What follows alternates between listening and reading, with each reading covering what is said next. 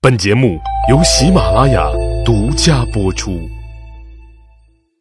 各位听众朋友，你好，欢迎收听《奏折日记》里的曾国藩。今天呢是母亲节，在这里呢祝天下所有的母亲节日快乐。趁着今天呢，我们插播一集来讲一讲曾国藩和他母亲的那些事儿。首先呢，我们得把时间回拨到咸丰二年七月二十五号，这一年呢，曾国藩刚过不惑之年，正是四十一岁。此时的曾国藩正在出差的途中，他要从京城赶到江西去做主考官，一路上是车马颠簸，浑身疲倦。这一天呢，他来到了太湖县小池驿住宿，哎，到一个驿站去住宿。他呢这一天睡得非常的早，可是酣睡到了凌晨两点半的时候，突然间听到咚咚咚有人在敲门。曾国藩心想：这谁呀？啊！会不会是盗贼呢？他胆战心惊地打开房门，却看到了是送信的邮差。哎呀，什么事儿呢？这么着急，不能白天送呢，非得大晚上。心中默默埋怨的曾国藩打开信件一看，结果是一个冷战，浑身一激灵，犹如五雷轰顶，似直坠冰窟，睡意全没有了。信纸上写着什么呢？写了他的母亲江氏。于六月十二日病逝了。我呢，本来想看一看曾国藩这一天在日记当中写了什么，他的心情又是怎么样，想给大家分享一下。但是遗憾的是啊，我翻来翻去却没有找到这一天的日记。从这一年的七月到第二年的二月，这八个月期间，曾国藩的日记缺失了。我们不知道是曾国藩在这期间没有写日记，还是写了没有保存下来。尽管日记找不到了，但是啊，幸好还有其他的资料可以进行印证，让我们能够看到曾国藩这一天的心理反应是什么样的。听到母亲去世的第二天呢，曾国藩就拿起笔给自己的儿子曾纪泽写了一封信，信上呢说了这样的一句话：“惨闻吾母大故，余德不修，无实学而有虚名，自知当有祸变，惧之久矣。”不为天不陨灭我身，而反灾及我母。这句话非常有意思。首先，一个“惨”字说明母亲去世对自己来说是一个莫大的噩耗。然而，他首先感到的呢，不是痛苦和悲伤，而是自责；也不是自责自己没有陪母亲尽孝道，而是在自责自己无实学而有虚名，认为自己德行不好。早知道就会有灾祸，已经担心很久了，却不料灾祸没有到自己的身上，却到了母亲的身上，自责自己连累了母亲。接着又来了一句话，更加深了自责。回思吾平日隐匿大罪不可胜数，一闻此信，真无地自容矣。你看，听到母亲去世，他竟然用无地自容来形容自己，也是有点奇怪，跟我们现在的思维啊不太一样。这些字眼在我们现代人看来确实有些奇怪，但是其实啊，这也是曾国藩对母亲的爱的另一种呈现。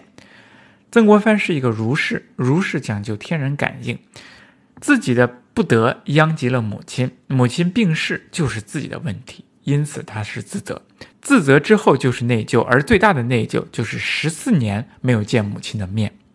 曾国藩接着说：“一出家则十四年。”吾母音容不可再见，痛极痛极，不孝之罪岂有稍减之处？十四年没有见母亲了，十四年没有和母亲说过话、聊过天儿，母亲临死之前也没有送上一程。这无论是在当时还是在现在，用中国的孝道来评价曾国藩做的，那真的是太过分了。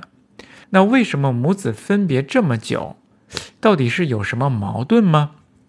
其实并不是，曾国藩的母亲啊，她姓姜，史书上记载为姜氏。姜氏到底是一个什么样的人呢？你就大胆的去想就行了。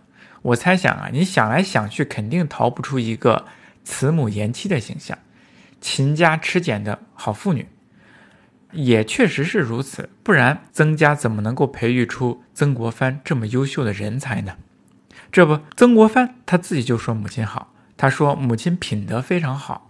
吾兄弟结秉母德俱多，其好处亦在倔强。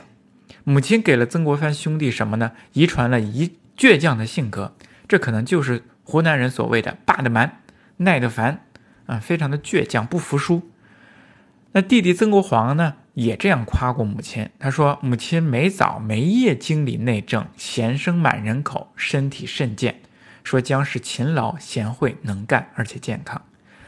他的父亲曾书林也是姜氏的丈夫，他说：“顺而贤，孝而有礼。”与林叔共事高堂四十又四年，犹助于艰难世苦之中，育诸子以成立。作为一个丈夫，给了妻子很高的评价。所以说，我们从儿子还有丈夫口中，你就能知道姜氏是一个什么样的人。那简直是完美的慈母贤妻。但是在这里啊，大家就要警惕了。那这些描述是不是真的呢？我想啊，并不一定是真的。曾国藩的家庭呢，可能并不会是因为他的母亲非常的完美而团圆美好的。为什么呢？因为这些材料是有问题的。这些材料呢，都是儿子对母亲的称赞，或者是父亲对妻子的悼念。那人死之后，大家口中大部分都是美好的事情，回忆总是美好的。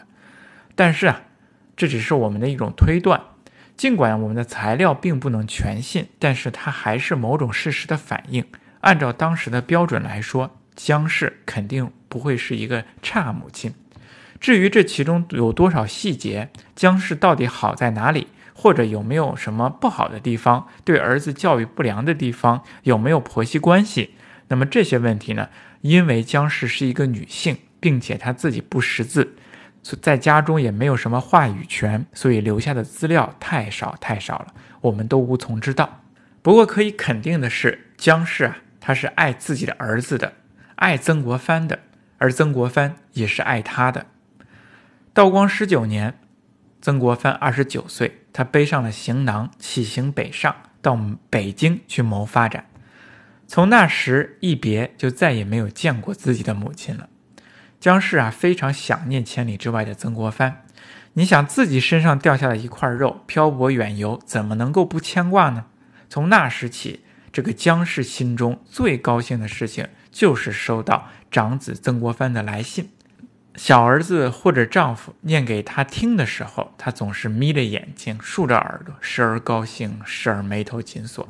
自己的心呢，随着曾国藩在北京的处境而牵挂着。如果几个月收不到来信呢，他就寝食难安，生怕自己的儿子在北京有什么意外，忙到菩萨前去磕头保佑。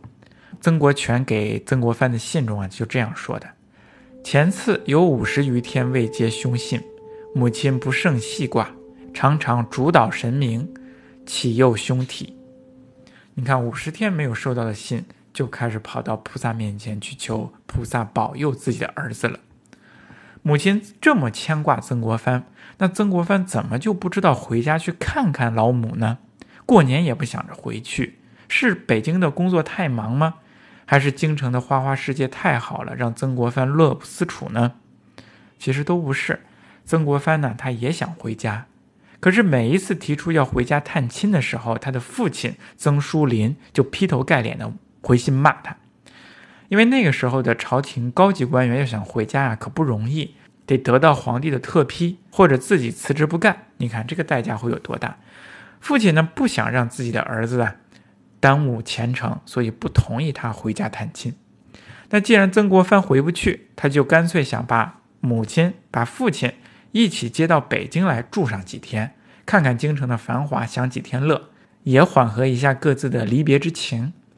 但是呢，自己的父亲又担心旅途之上花费太多，也一拖再拖，结果这一拖呀，就拖了几年、十几年。